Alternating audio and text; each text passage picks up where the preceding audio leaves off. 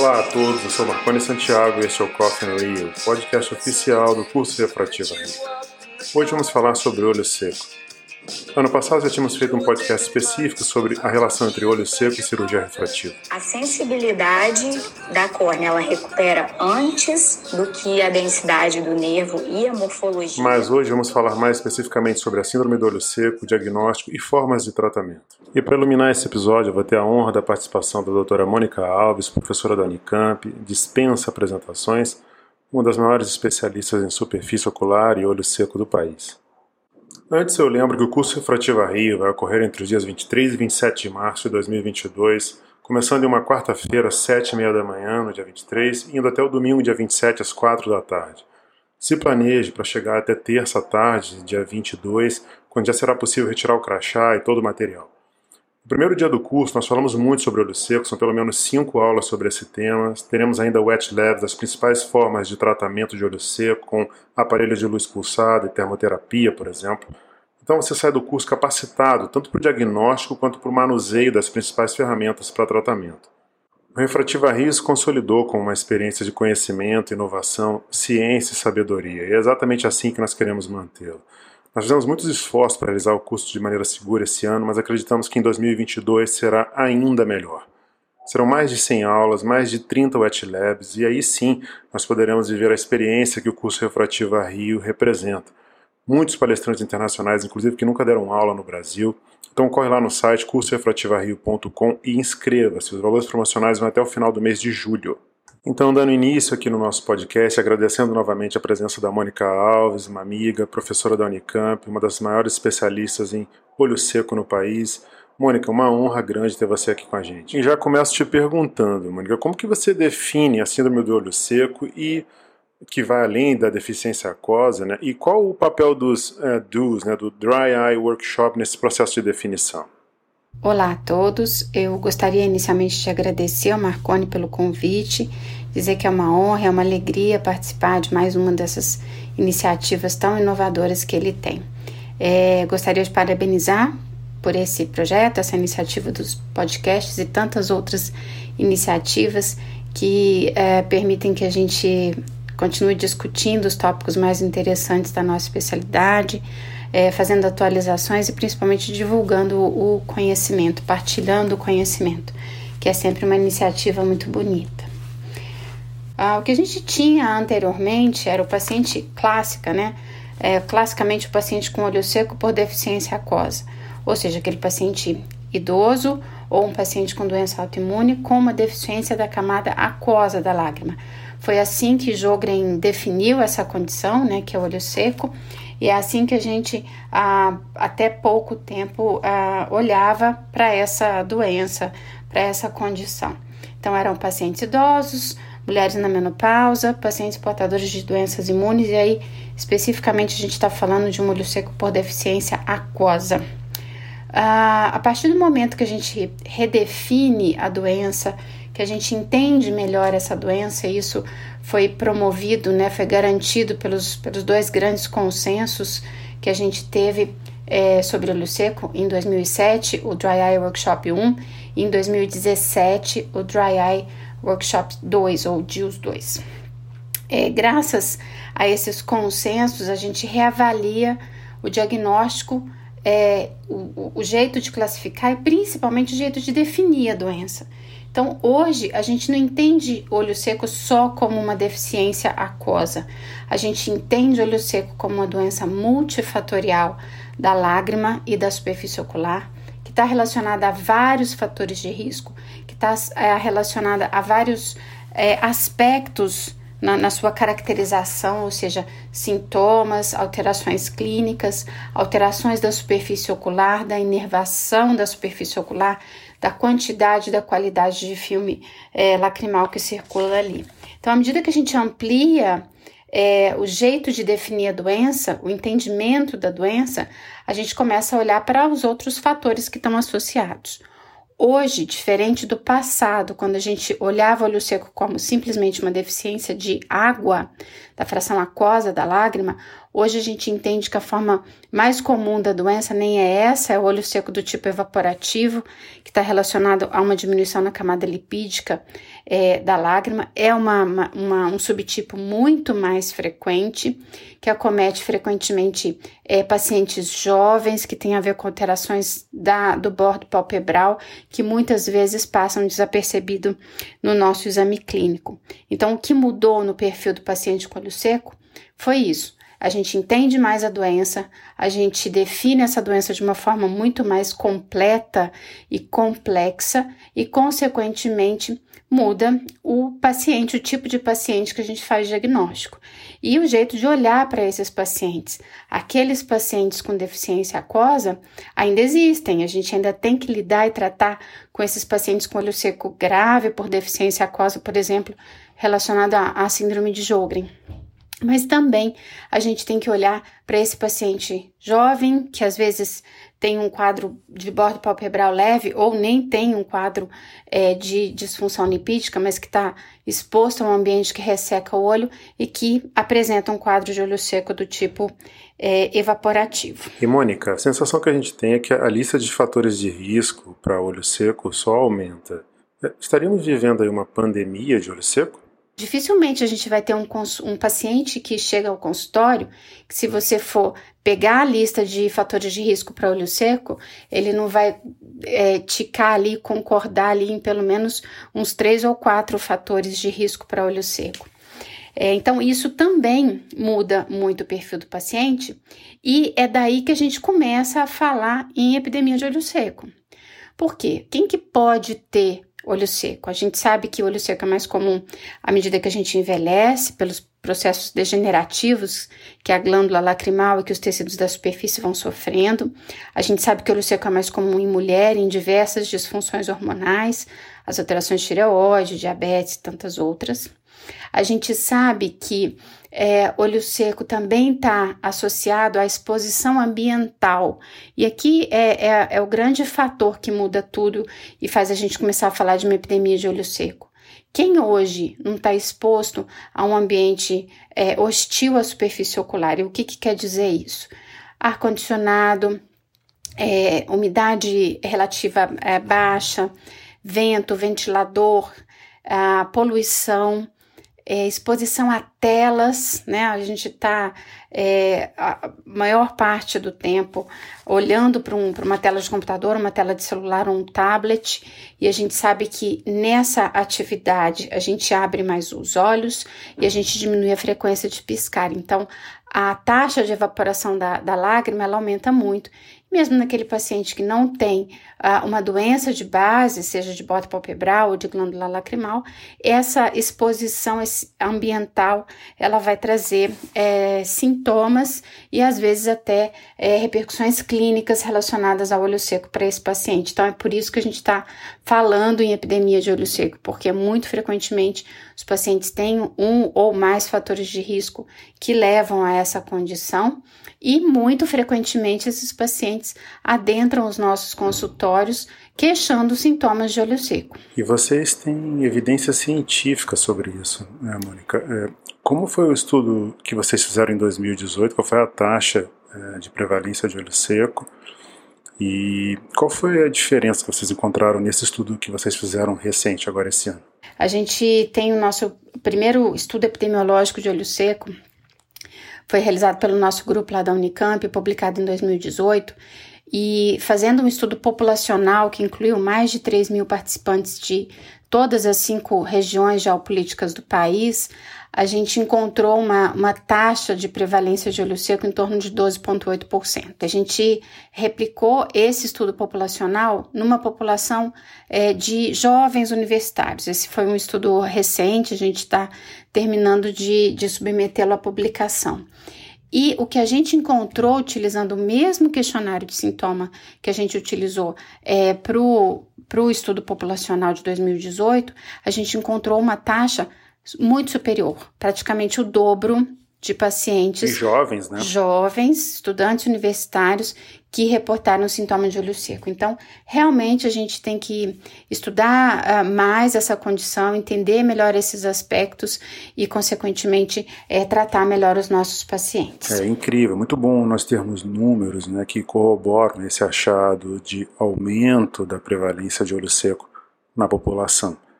E eu queria te ouvir um pouco mais, Mônica, sobre os métodos adequados para o diagnóstico de olho seco. Bom, para fazer diagnóstico de olho seco, de acordo com o DIUS 2, né, o último consenso sobre a doença, a gente precisa de sintomas relacionados à doença, né, sintomas de olho seco presentes naquele paciente, mais pelo menos um teste positivo.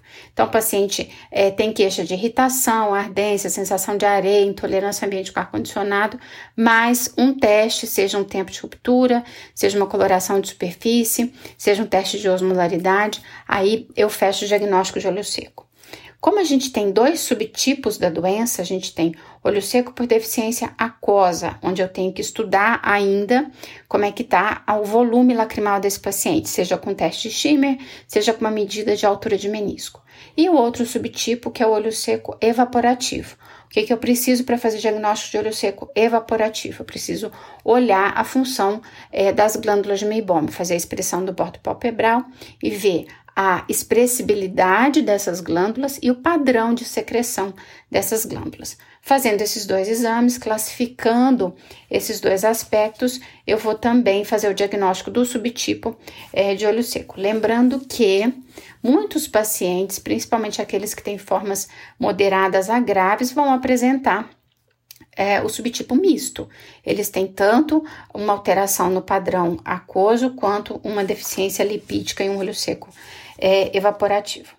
Então, para avaliar sintomas, óbvio que na prática clínica a gente pode simplesmente perguntar para o paciente se ele tem sintoma de olho seco, ou mais frequentemente, muitas vezes só ouvir essa queixa, porque é, muitas vezes o paciente já chega no nosso consultório com trazendo esse sintoma, né, falando e reclamando que ele está com desconforto nos olhos e esse desconforto leva a sintomas de olho seco. Então, a gente pode fazer essa pergunta, tentar quantificar uh, de uma forma meio genérica, né, para esse paciente, tipo, me dê uma nota de 0 a 10, enquanto que esse sintoma te incomoda, isso daí para uma coisa é, bem mais uh, subjetiva e superficial. Aproveitando esse gancho, Mônica, você podia falar dos questionários, né? São vários. Vários questionários é, que é, têm por objetivo uh, quantificar e qualificar esses sintomas. Alguns desses questionários já foram traduzidos e validados para a língua portuguesa, como por exemplo o questionário curto de olho seco, ah, como por exemplo o OSDI, que é o Ocular Surface Disease Index. Esses são questionários que a gente já tem na nossa língua, estão validadinhos, você pode aplicar para o paciente, eles são auto-aplicáveis, então você pode utilizar esse questionário para o paciente responder, por exemplo, é, como eu faço na, na, sala de espera, enquanto o paciente espera pra, pela consulta, ele vai preenchendo o questionário, e aí você já vai ter uma medida é, muito mais objetiva do padrão desse sintoma e a, da quantificação desse sintoma. Então, ponto número um, avaliar o sintoma do paciente perguntando ou usando questionários padronizados para isso. Depois, eu vou fazer algum teste clínico. E aí todo mundo me pergunta, ah, Mônica, eu tenho que ter aqueles equipamentos ultramodernos que fazem um milhão de medidas da lágrima da superfície ocular? É só assim que eu faço diagnóstico de olho seco? Não, claro que não. A gente tem feito diagnóstico de olho seco muito antes desses equipamentos existirem. Eu posso complementar essa investigação fazendo um, um, exame de lâmpada de fenda bem detalhado. E o que você chama mais atenção nesse exame? Avaliar é, bem o bordo palpebral. Muitas vezes essas alterações passam batido. Então, a, a gente comprime o bordo palpebral e observa a expressibilidade das glândulas que estão ali naquela localização de onde você está fazendo aquela pressão de bordo palpebral. Então, dentre as glândulas que você a, apertou, quantas apresentam um padrão de secreção? Isso é avaliação de expressibilidade. E a outra avaliação é observar como é esse fluido que saiu ali no ducto é, terminal dessa glândula. A, a, fisiologicamente, esse fluido tem que ser uma secreção lipídica, translúcida, como o óleo de cozinha, bem clarinho e bem fluido. Se essa secreção está apresentando um aspecto granular, pastoso, ou então bem denso, é, bem consistente, como uma pastinha de dente, quando a gente faz essa expressão, eu tenho ali um padrão de secreção alterado e uma disfunção das glândulas de Meibom.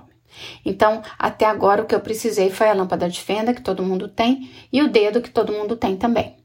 Ah, como mais eu posso complementar essa investigação de superfície? Usando corantes vitais. Então, quando eu pingo uma gotinha de fluoresceína no olho desse paciente, eu já consigo medir o tempo de ruptura do filme lacrimal, lembrar de fazer isso com o cronômetro, não pingar muito, muita fluoresceína e não fazer é, esse exame se o paciente estiver bem de frente para o ar-condicionado, porque isso vai interferir é, nessa medida. A gente sabe que é, tem vários aspectos que a gente muda do, é, aspectos é, do filme lacrimal que a gente muda quando a gente pinga um corante, mas ele é sim uh, dá uma informação que a gente pode é, confiar sobre a estabilidade dessa lágrima. Então, pinguei, pedi ao paciente para piscar e logo rompeu aquele filme lacrimal, ele não durou é, não mais do que poucos segundos, eu estou é, falando de uma lágrima que tem deficiência lipídica que está instável, tá? Ah, com o uso dos corantes, a gente vai avaliar também a integridade da superfície. Então, já pinguei a fluoresceína, olho lá na marcação, as marcações desse corante na córnea, para saber se esse ambiente de ressecamento, essa lágrima insuficiente, está levando a defeitos epiteliais. Então, é, o padrão que cora, normalmente na área de exposição, que pode ser de uma ceratite ponteada é, bem esparsa até uma coloração confluente, vai me falar como essa superfície está reagindo, como ela está sofrendo e a gravidade do quadro de olho seco que esse paciente tem. É, um outro corante que a gente gosta muito de usar é a lisamina verde, que é um, um, uma coloração bem parecida com a rosa bengala. E aí a gente vai observar tanto a marcação da lisamina, mostrando onde eu tenho áreas de deficiência de mucina e onde eu tenho áreas de metaplasia, como e principalmente eu vou avaliar o bordo palpebral. A gente sabe que a lisamina ela cora a linha de Marx, que é a linha é, que marca a, essa, essa junção muco-cutânea. É, e ela, teoricamente, tem que ficar atrás da fileirinha de implantação ali dos ossos excretores das glândulas de Meibom. Então, atrás da linha das glândulas de meiboma é que eu vejo é, se essa superfície não está ressecada, se esse olho é saudável. Eu vejo uma, uma linha muito fininha, muito tênue, mais ou menos na topografia do, do ápice corneano, que é onde eu posso ter algum atrito. Então, é ali que é para a gente ver a marcação positiva de lisamina verde, me mostrando onde está a linha de Marx. O que acontece no paciente com olho seco é que essa coloração ela se estende muito mais. Muitas vezes a gente tem um bordo palpebral que está queratinizado, que já está é, alterado na sua, na sua é, composição, na sua estrutura celular, digo. É, então a gente vê essa marcação da linha de Marx muito mais extensa, muitas vezes anteriorizada, passando a, os ossos das glândulas de meibômio.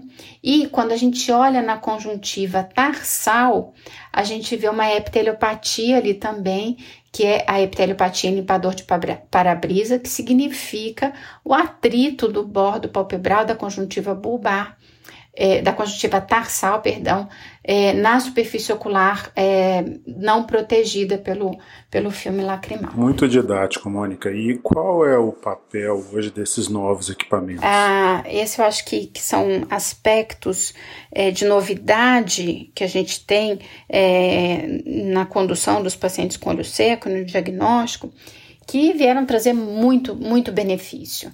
Então, por que que é bacana, por que que eu gosto de olhar uma avaliação de superfície feita num equipamento desse? E quais são esses equipamentos e como eles atuam? A gente tem vários no mercado, é, sem nenhum é, conflito de, de interesses, mas a gente tem o queratografia, a gente tem o OSA, o Hydra. O que esses equipamentos fazem? Eles fazem uma fotodocumentação com ah, equipamentos específicos para cada uma dos componentes que a gente quer ver. Então, por exemplo, eu tenho a, a câmera infravermelho quando eu quero avaliar as glândulas de meibômio, eu tenho interferometria quando eu quero avaliar a camada lipídica. Então, esses, esses recursos a gente tem nesses equipamentos. Então, a, o que, que é interessante em ter um equipamento desse? Primeiro, porque eu tenho uma avaliação pormenorizada da superfície ocular e do filme lacrimal. Eu consigo avaliar a camada lipídica através, de interferometria. Eu consigo fazer a medida da altura do menisco lacrimal, que é uma inferência de volume da lágrima, muito mais precisa é, e mais objetiva do que o teste de Schimmer. A gente consegue fazer, em alguns aparelhos, uma foto uma quantificação objetiva com o software do, do equipamento é, sobre a hiperemia conjuntival, que é um, um, um, marcador de inflamação daquela superfície. Então, ele faz a foto e me fala: hiperemia está 2,2, 1,7, 3,8. Então, eu tenho ali uma medida é, bem objetiva e uma fotodocumentação. E a gente faz a memografia. É, por que, é importante saber como estão as glândulas de meibômio desse paciente? Porque esse é um aspecto que eu tenho que pensar quando eu vou sugerir uh, um, um uma terapia para esse paciente. A gente tem várias novas modalidades terapêuticas que estão voltadas para estimular as glândulas de meibômio, então preciso saber se essas glândulas estão obstruídas, se elas estão dilatadas ou se esse paciente tem uma atrofia dessas glândulas e a gente vai ter, é, obviamente, um resultado muito uh, menor. Então, uh, o papel desses equipamentos modernos é tra trazer para a gente um exame e uma quantificação muito mais objetiva, uma forma de documentar, de explicar e de mostrar para esse paciente: olha, esse sintoma tem a ver com isso, a alteração que a gente está é, vendo aqui é essa e a gente vai tratar dessa forma, esperando tal resultado.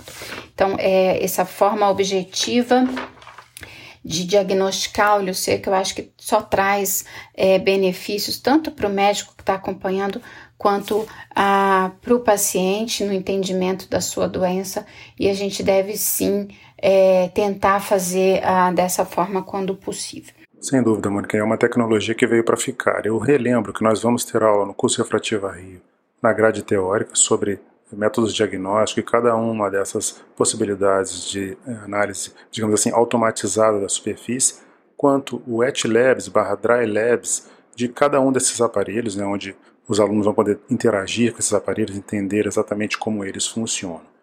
Bom, nós vamos dividir esse podcast em duas etapas, então esse foi o primeiro episódio desse podcast, onde nós falamos de epidemiologia e diagnóstico de olho seco, e o próximo podcast vai ser sobre tratamento de olho seco, para a gente poder explorar o conhecimento da Mônica Alves ao máximo. E antes de dar a dica cultural de hoje, eu queria primeiro agradecer novamente a todos que têm ouvido o nosso podcast, já são mais de 20 mil downloads, e mandar aqui um abraço carinhoso para algumas das pessoas que têm acompanhado frequentemente, têm sido assíduos aí na, como ouvintes do nosso podcast tem, e têm postado e, e me marcado. Né? Então, mandar um abraço para Aniele Meira, de João Pessoa, na Paraíba, para Júlia Brandão, de São Luís, no Maranhão, e também mandar um grande abraço especial para o pai da Alicia Pedral, que é a nossa parceira aqui do podcast. Eu sei que o pai dela também sempre ouve ou lê as nossas dicas culturais aqui. Então, um grande abraço para ele também. E minha dica cultural de hoje é o filme Meu Pai, do romancista e dramaturgo francês Florian Zeller. Ele escreveu o filme para o teatro e adaptou para o cinema com a ajuda do britânico Christopher Hampton, que os autores tentam fazer aí um pouco além daquela situação mais óbvia de descrever o processo de envelhecimento e trazer metáforas para a condição da doença de Alzheimer. Que eles tentam fazer uma espécie de paralelo entre o que o personagem vive e o mundo real. Eu esperava um pouco mais do roteiro, acho que eles se esgotam muito rapidamente, mas ainda assim é um filme que vale a pena ser visto. Aqui no Brasil está disponível no Now e até onde a última vez que eu chequei também na Apple TV. Senhores, espero que tenham gostado do podcast e também da dica cultural. Até o próximo.